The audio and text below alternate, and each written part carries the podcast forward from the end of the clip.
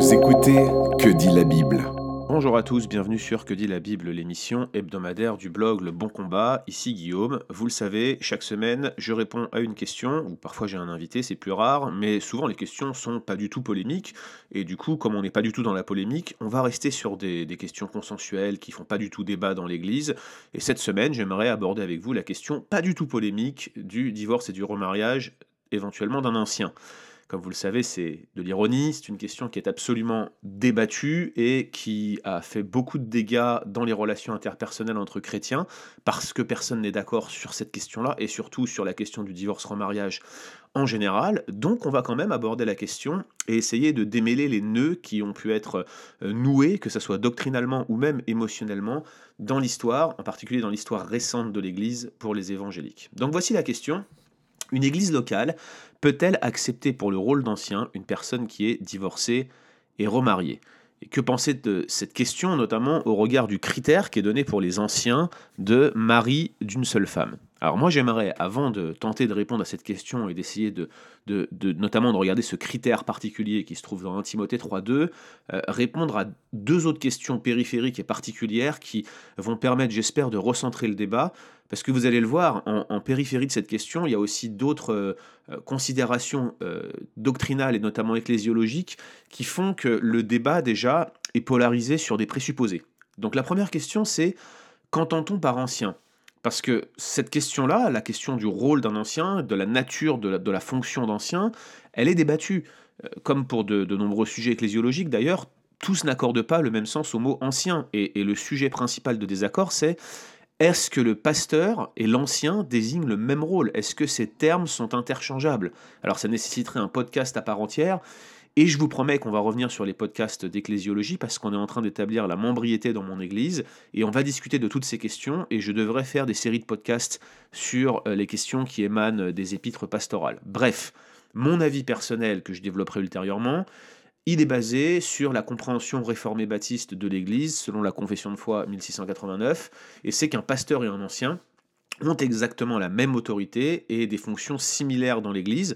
Il y a ce que j'appelle des anciens de direction, et il y a des anciens qui sont dédiés à l'enseignement, c'est-à-dire ceux qui prêchent de manière régulière, qui ont ce don d'enseignement reconnu par l'Église. Tous les anciens sont propres à enseigner, mais certains sont consacrés à l'enseignement plus que d'autres, c'est ceux-là même qui sont euh, jugés dignes d'un double honneur. Nous y reviendrons, c'est pas la question, on va pour le moment clore ce débat. Ce que je voulais juste, c'est expliquer que quand je parle d'un ancien, je parle aussi d'un pasteur. Quand je parle d'un pasteur, je parle aussi d'un ancien. Les deux termes sont euh, interchangeables.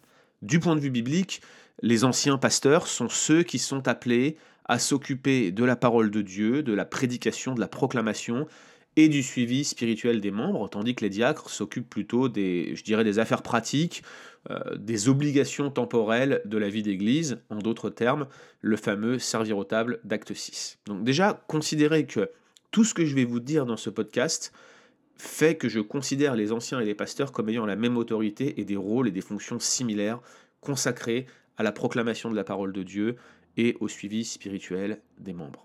Deuxième question, c'est qu'est-ce qu'on entend par mariage euh, et divorce? Il faudrait déjà être d'accord sur ce que l'on entend par mariage, et tout le monde n'est pas d'accord, parce qu'il y a différents modèles qui existent. Je vous renvoie vers l'article que j'avais écrit à ce sujet, je vous le mettrai dans les liens, notamment avec cette définition que je trouve exhaustive de John Stott. Vous savez qu'aujourd'hui, dans notre société occidentale, prévaut le modèle contractuel. Le mariage est vu comme un contrat euh, bilatéral qui engage deux parties qui peuvent le rompre quand ils le veulent. Mais euh, avec raison, la plupart des spécialistes évangéliques continuent de définir le mariage comme une alliance biblique. Et selon ce modèle, le mariage n'est pas un contrat biparti, c'est plutôt une alliance tripartite qui implique non seulement les deux conjoints, mais également Dieu. Donc l'approche alliantielle, en fait, c'est une approche qui envisage le mariage comme une ordonnance créationnelle, c'est-à-dire dès Genèse de 24, le mariage est établi, euh, il est enraciné dans la loi divine qui est éternelle, il crée un lien permanent entre un homme, une femme, mais aussi Dieu.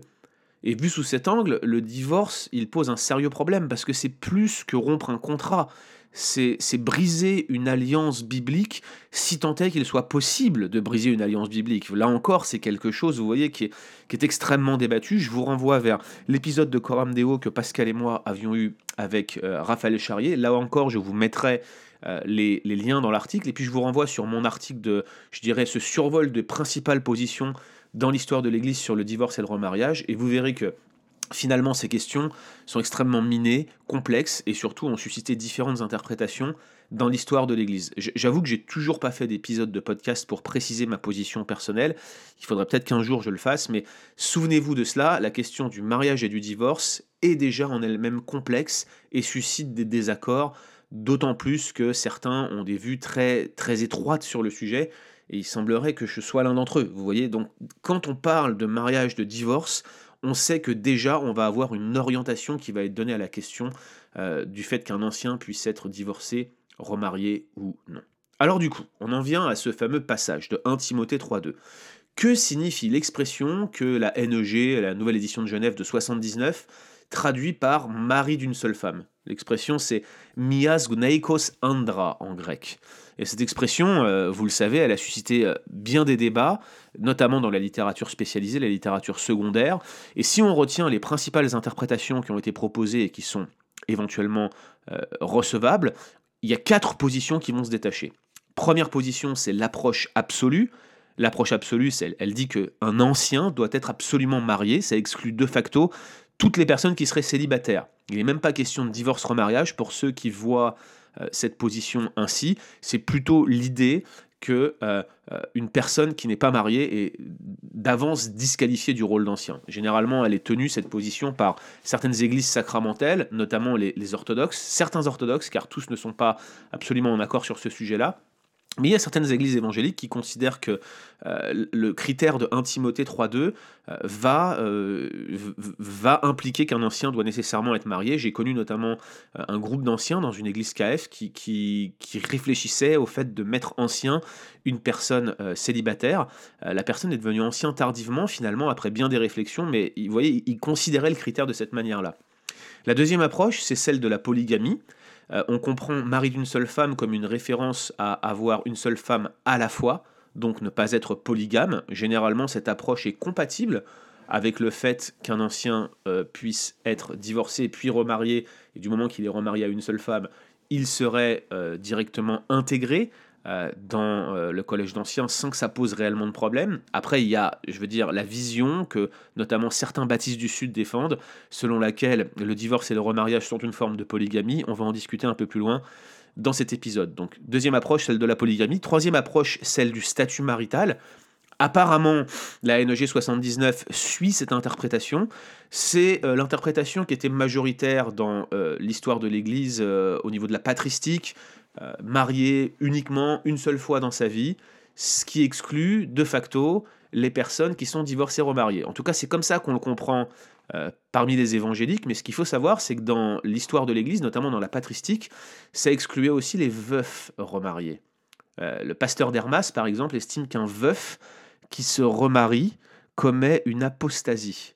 Et il faut bien comprendre ici que le débat récent sur le divorce-remariage euh, sur la, question du rôle d'ancien est non seulement connecté à ce verset d'un Timothée 3.2, mais aussi à toute la discussion qu'on a eue avant sur la nature même des discussions du divorce et du remariage. Donc vous voyez, cette histoire du statut marital, elle a fait débat dans l'histoire de l'Église, mais pas nécessairement comme les évangéliques le comprennent aujourd'hui en limitant ce critère au seul divorce. Et puis il y a la quatrième interprétation, celle qu'on appellerait celle de la fidélité d'alliance, et on traduit en fait littéralement mias gneikos andra, on traduit alors homme d'une seule femme. C'est la traduction la plus littérale, et dans ce cas, ce qu'on exige, c'est que l'ancien soit fidèle à une seule femme s'il est marié, ce qui n'exclut pas les célibataires et ce qui laisse la porte ouverte à des personnes divorcées remariées, mais pas seulement. Ça laisse la porte ouverte à des personnes qui, par exemple, auraient commis une infidélité dans un mariage et qui, éventuellement, pourraient être restaurées dans la fonction d'ancien. Oui, ça existe, ce sont des cas qui existent, et généralement, ceux qui permettent de restaurer un ancien partent du principe que c'est possible sur la base de cette quatrième interprétation. Alors, avant de commenter ces, quatre interprétations et de vous dire laquelle je privilégie, euh, j'aimerais quand même faire trois remarques. C'est important que je les fasse. Elles sont, euh, je dirais, périphériques, mais c'est bon qu'on les note. Premièrement, notez que cette restriction-là, mari d'une seule femme, ou ce critère plutôt, il n'est pas seulement appliqué à l'ancien, mais il est aussi appliqué au diacre. Et ce n'est pas seulement appliqué au rôle d'ancien et de diacre, mais on a un critère inversé en 1 Timothée 5.9 pour les veuves. Quelle que soit la nature du rôle des veuves, qu'on a en 1 Timothée 5, c'est encore un autre sujet de débat, on voit bien que l'idée d'être homme d'une seule femme, femme d'une seule homme, ou mari d'une seule femme, femme d'un seul mari, ou de l'avoir été du moins dans le cas des veuves, eh bien ça ne se limite pas au rôle euh, de direction ou aux fonctions dans l'Église. Apparemment, il s'agit plutôt d'un critère général, une sorte d'attente pour tout chrétien qui aspire à un office particulier ou à un rôle particulier. Alors, je, le dis, hein, la question du, du, rôle des veuves est très débattue, ça mériterait aussi une réponse approfondie. Je ne vais pas m'éloigner du sujet principal aujourd'hui, mais notez que ce n'est pas simplement un critère de direction, ce n'est pas simplement un critère de responsabilité, ça s'applique à tous les offices et apparemment à des rôles qui sont périphériques comme le rôle des veuves. Donc le critère est plutôt général. Notez cela, c'est important. Deuxième chose, Notez qu'implicitement, ce critère réserve les charges d'anciens et de diacres à des hommes. S'ils doivent être mari d'une seule femme ou homme d'une seule femme, ça veut dire qu'ils doivent être des hommes. Et la Bible ne croyant pas à la théorie du genre, comme vous le savez, un homme, c'est un homme. Vous voyez, quand la Bible dit homme, on parle réellement d'une personne de sexe masculin. Et il semblerait que euh, cette interprétation favorise la position dite complémentarienne, celle que nous défendons sur ce blog, à savoir que les fonctions de direction, les offices euh, bibliques, diacres et anciens, sont réservés à des hommes choisis par l'Église parce que correspondant à des critères précis, dont le fait d'être un homme. Et puis, troisièmement, je l'ai dit auparavant, mais il faut le rappeler, votre compréhension de ce critère dépendra d'une part de votre vision du divorce et du remariage, important que vous soyez au clair là-dessus avant de vous poser cette question, et puis ça dépendra aussi de votre compréhension de l'ensemble de la liste des critères. Je vous l'ai dit, on va en reparler sur que dit la Bible, mais notez simplement que la clause mias gunaikos andra, elle doit se comprendre dans la perspective globale de ce qui est attendu d'un ancien, et ce qu'on attend d'un ancien, c'est qu'il soit irréprochable. Or, tous les critères qui sont mentionnés ne sont pas fondamentalement moraux. Ils sont des critères de représentation publique. Euh, par exemple, le fait qu'il soit propre à enseigner, s'il a du mal à enseigner, il ne commet pas une faute morale. Mais vous voyez, il n'est pas irréprochable au sens de ce qu'on attendrait d'un ancien. Au-delà de la moralité, donc, cette liste de critères est un critère d'irréprochabilité publique. Et donc, l'indication qu'on a ici, c'est qu'on veut des personnes qui sont reconnues et estimées par la communauté et aussi par les gens du dehors. C'est ce que nous dit euh, Timothée euh, en périphérie de cette liste de critères. Donc, ces remarques, elles sont importantes avant que je commente les quatre principales positions. Une fois que vous les avez notées, euh, vous avez ici des éléments qui vous permettent de réfléchir davantage. Maintenant, revenons sur ces quatre interprétations possibles. La première, l'interprétation absolutiste, celle qui dit qu'un ancien doit être absolument marié, je vous l'ai dit, elle est tenue par beaucoup d'églises orthodoxes, mais elle ne tient pas. Déjà parce que Paul euh, déclare que le célibat de service, c'est une bonne chose, 1 Corinthiens 7, donc il est possible de servir, je vous rappelle que, encore une fois, hein, le, fait d'être euh, homme d'une seule femme ou mari d'une seule femme, c'est un critère qui est général et qui peut être inversé dans le cas des veuves. Euh, pourquoi euh, est-ce qu'on mettrait un tel critère si derrière le célibat de service est une bonne chose selon 1 Corinthiens 7 Ça n'a pas de sens. On dirait que Paul, limite, se contredirait. Puis même, Timothée ou Paul n'étaient pas du tout mariés au moment où ils écrivaient cette lettre. Alors, de facto, si on devait suivre à la lettre euh, cette interprétation, ça, exclurait les veufs. Euh, probablement Paul était veuf, probablement Timothée n'avait jamais été marié, mais on voit euh, qu'ils étaient, je veux dire, considérés comme des personnes en responsabilité, voire qui devaient établir les anciens. Donc, ça n'aurait pas de sens que Paul fournissent ce style d'interprétation lorsqu'ils euh, utilisent la clause mias gunaikos andra. Et puis, euh, d'un point de vue sociologique, la plupart des adultes euh, se mariaient dans la Grèce antique, mais même dans le monde antique ancien. dans les fesses du 1er siècle, ça aurait été un critère qui serait finalement assez peu distinctif. Et on comprend mal pourquoi Paul l'aurait placé en premier de sa liste, ça n'aurait vraiment pas de sens. À mon sens, c'est l'interprétation la plus faible, l'interprétation absolutiste ne fait aucun sens. La position de la polygamie, euh, à mon sens, tient un peu plus, mais n'est pas, euh, n'est pas celle que je retiendrai. Il y a des commentateurs récents, sérieux, qui ont essayé de la défendre, comme Wayne Grudem, euh, mais la polygamie, en fait, n'était pas réellement un problème dans la culture grecque. L'infidélité l'était, mais est-ce qu'on doit comparer l'infidélité à de la polygamie? À titre personnel, j'ai des doutes. Néanmoins, on voit des débats jusqu'au milieu du Moyen Âge, le Concile de Tolède, où on réglementait euh, la pratique du concubinage. C'est-à-dire les, les hommes étaient mariés, mais en plus avaient des concubines. Et le concile de Tolède, par exemple, il, légifère là-dessus, le condamne, mais on voit que c'était encore une pratique qui était en cours. Donc c'est possible que dans l'Église, notamment à Éphèse, il y avait des pratiques euh, bien établies d'infidélité où les hommes avaient plus que des maîtresses, avaient des concubines plus ou moins établies, et que, que Paul entende ça par la polygamie. Mais je ne suis pas sûr que Paul je veux dire, classerait ces catégories dans de la polygamie. À mon sens, si on doit aller dans cette direction-là, on serait plus dans la quatrième position, celle qui dit homme d'une seule femme et qui implique la fidélité de la personne, notamment sa, sa relation en général à la jante féminine. Et puis, comme je vous l'ai dit, Paul, il utilise exactement le même critère. Le, le mias gonaikos andra, il l'inverse dans 1 Timothée 5.9 et, et pense que les veuves doivent être femmes d'un seul mari ou qu'elles aient été femmes d'un seul mari. Or, la polyandrie, euh, n'existait absolument pas dans les cultures grecques et juives, et il est euh, très rare que des, personnes qui étaient considérées comme inférieures dans la culture de l'époque, qu'elles soient grecques ou juives, euh, puissent prétendre à avoir multiplicité d'amants ou vous voyez il y, aurait rien de socialement établi il y aurait peut-être eu des, situations d'adultère bien sûr mais il y avait rien de socialement établi euh, pour ces personnes. Donc, je, tiens à le dire, à mon sens, la position de la polygamie ne tient pas et les propositions qui ont été faites dans ce sens sont vraiment pas convaincantes. Et puis, je rejette au passage euh, la position, celle que j'ai mentionnée des baptistes du Sud, euh, qui affirme que le divorce et le remariage et la multiplicité des divorces et de remariages dans la culture occidentale constituent de facto une forme de polygamie. Ce n'est absolument pas ainsi que les Écritures traitent du sujet. Il y a des lois civiles sur la polygamie. C'est un sujet distinct de l'adultère, connexe mais distinct et ce n'est pas ainsi que la Bible traite du sujet. Donc pour moi, les deux premières interprétations, interprétation absolutiste, interprétation de la polygamie, elles sont d'emblée à écarter. Les deux positions qui sont les plus viables, c'est celle du statut marital et euh, la position de la fidélité. La position du statut marital, qui traduit donc mari d'une seule femme, elle est tout de même davantage plausible et elle est historiquement soutenue. Néanmoins, elle pose certains problèmes. Déjà, pourquoi Paul ne précise pas explicitement qu'il a le divorce en vue? Parce que telle qu'elle est comprise aujourd'hui dans les églises, euh, la, position du statut marital qui lie Mias Gunaikos Andras comme mari d'une seule femme considère que les personnes divorcées et remariées ne peuvent pas être anciens. Mais que faire dans le cas d'un veuf qui serait remarié?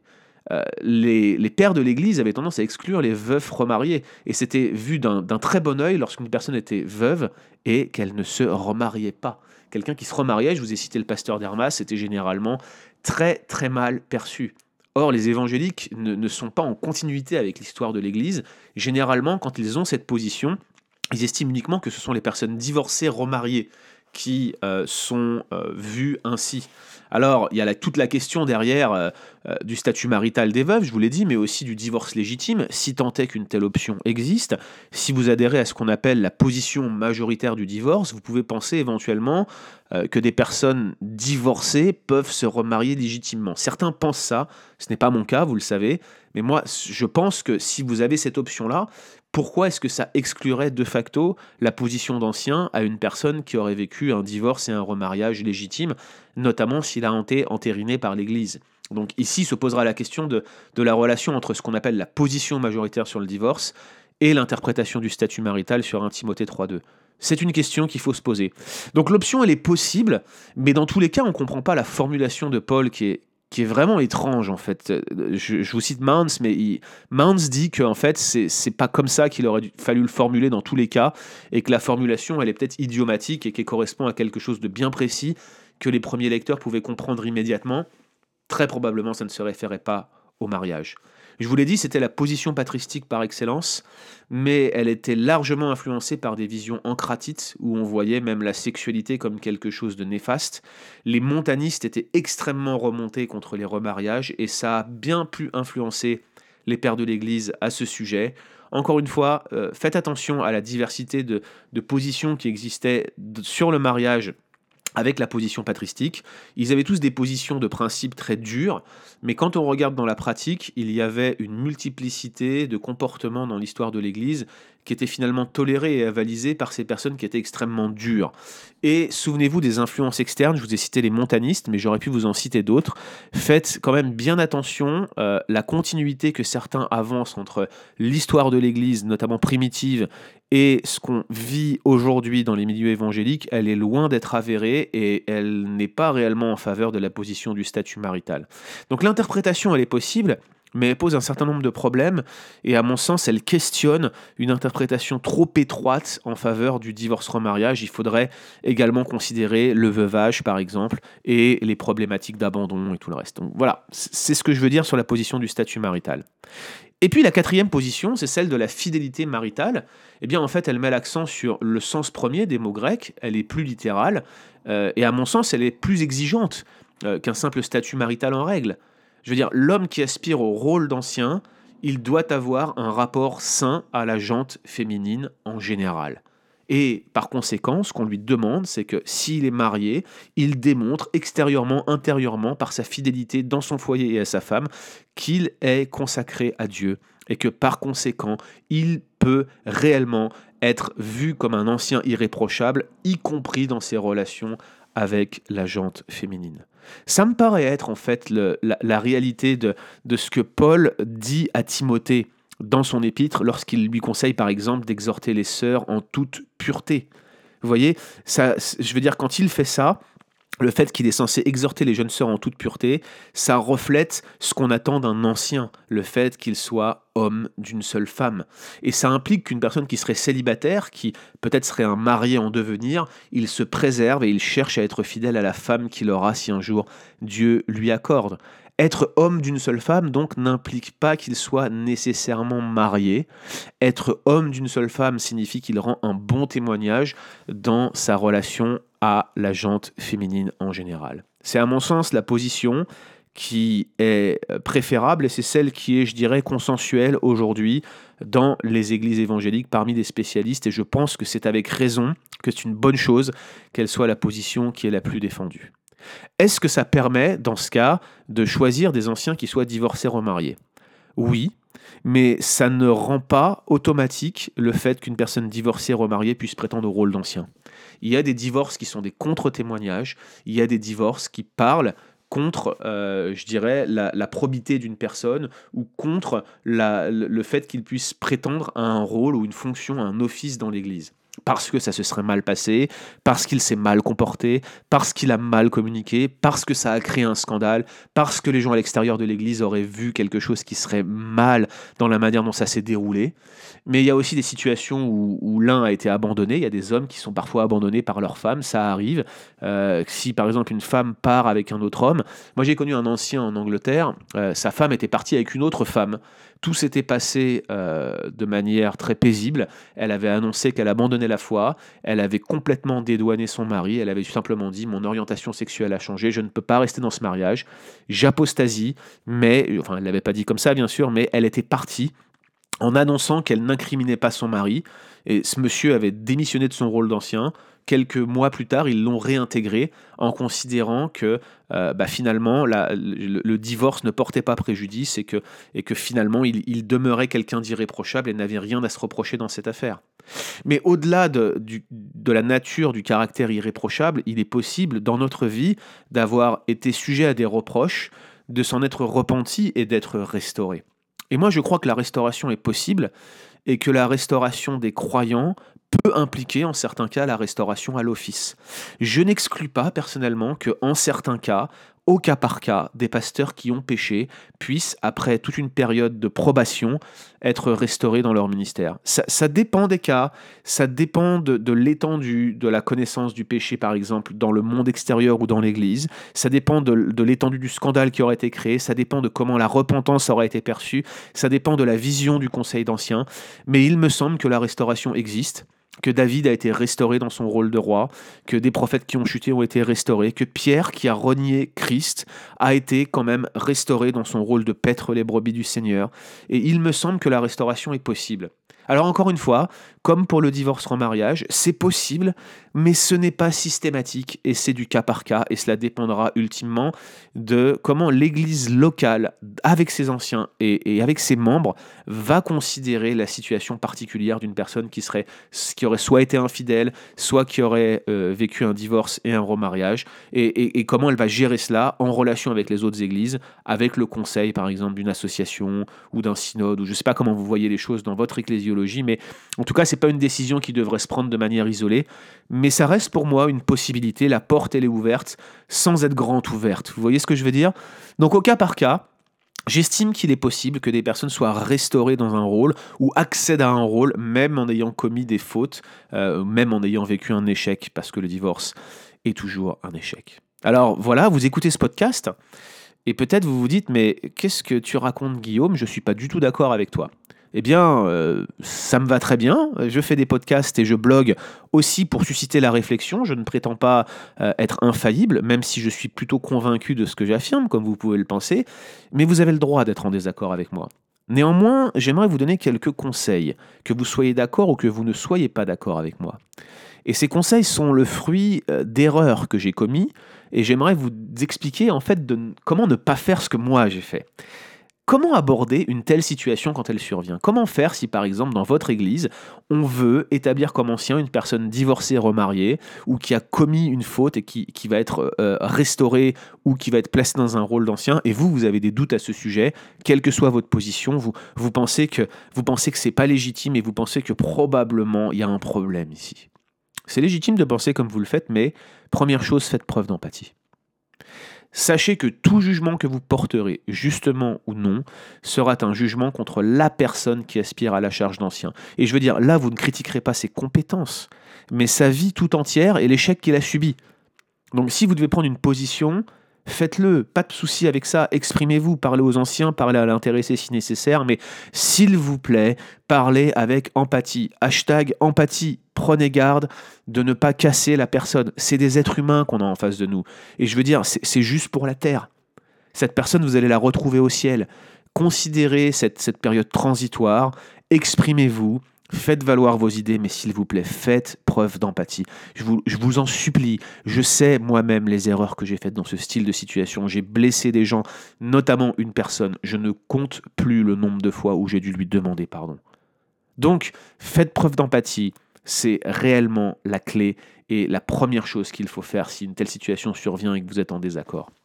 Deuxième chose, accepter que cette décision dépendra, euh, d'un point de vue ultime, du point de vue des responsables de l'Église qui auront été choisis par l'Église, et notamment de leur point de vue sur la question du divorce-remariage. Moi, je serai euh, vous, je commencerai par m'informer de la position de mon Église. Et je me souviendrai que cette question, elle est loin d'être euh, facile à trancher. Je vous revois encore une fois à mon article sur le divorce-remariage. Notez les huit positions qui ont eu cours dans l'histoire de l'Église. Moi, j'adhère à l'une d'entre elles, la huitième, si vous, si vous voulez tout savoir et que vous lisez cet article. Néanmoins, je comprends que des personnes puissent être en désaccord avec moi, et ça va susciter chez moi une volonté de ne pas aller au clash sur ces sujets en sachant que, un, c'est débattu, et deux, que c'est la vie entière des personnes qui, qui, qui est conditionnée par cette position. Donc j'irai doucement et j'accepterai que cette décision dépend ultimement du point de vue des responsables choisis par l'Église. Troisième chose, soumettez-vous à la décision de l'Église. J'entends par là, même si vous n'êtes pas d'accord, soumettez-vous. Ne montez pas une histoire ou un scandale parce que vous n'êtes pas d'accord. C'est valable pour ce sujet, c'est valable sur d'autres. Mais sur ce sujet en particulier, je constate que les chrétiens sont prompts à déclencher des hostilités. Ne montez pas une histoire ou un scandale parce que vous n'êtes pas d'accord. S'il vous plaît, prenez garde, réfrénez-vous, restreignez-vous à être fidèle et à privilégier l'être humain avant votre corpus de position doctrinale. Nous ne sommes pas des francs-tireurs. Prends garde à toi-même, de peur que tu ne sois tenté. Portez les fardeaux les uns des autres arrêter de charger la mule des gens. Ça, c'est un principe fondamental et je m'inclus là-dedans. Nous avons besoin de modération. Nous avons besoin de modération. Dernier point, si malgré tout, une décision dans un sens ou dans l'autre vous déplaisait, prenez conseil. Je suis dispo. Euh, les collaborateurs du Bon Combat sont dispo. On, est content de répondre à vos messages. Prenez conseil à d'autres pasteurs, prenez conseil à d'autres églises. Ne vous précipitez pas à partir. Ne claquez pas la porte. Allez-y doucement. Prenez votre temps. Cherchez à faire le bien. Limitez l'amertume dans votre cœur. Cherchez, euh, cherchez réellement le bien, même si les personnes ne sont pas d'accord avec vous. Ne cherchez pas à susciter le mal ou l'amertume. C'est fondamental. Souvenez-vous que nous avons besoin de nous souvenir que la communauté est ensemble. Nous pensons peut-être différemment, mais en face de vous, ce sont des frères et des sœurs. Cherchez leur bien avant tout. Et si vous agissez ainsi, même si vous n'êtes pas en accord avec la décision qui est prise, vous honorerez Dieu et vous ferez bien, et Dieu sera glorifié. Retrouvez d'autres épisodes sur www.leboncombat.fr.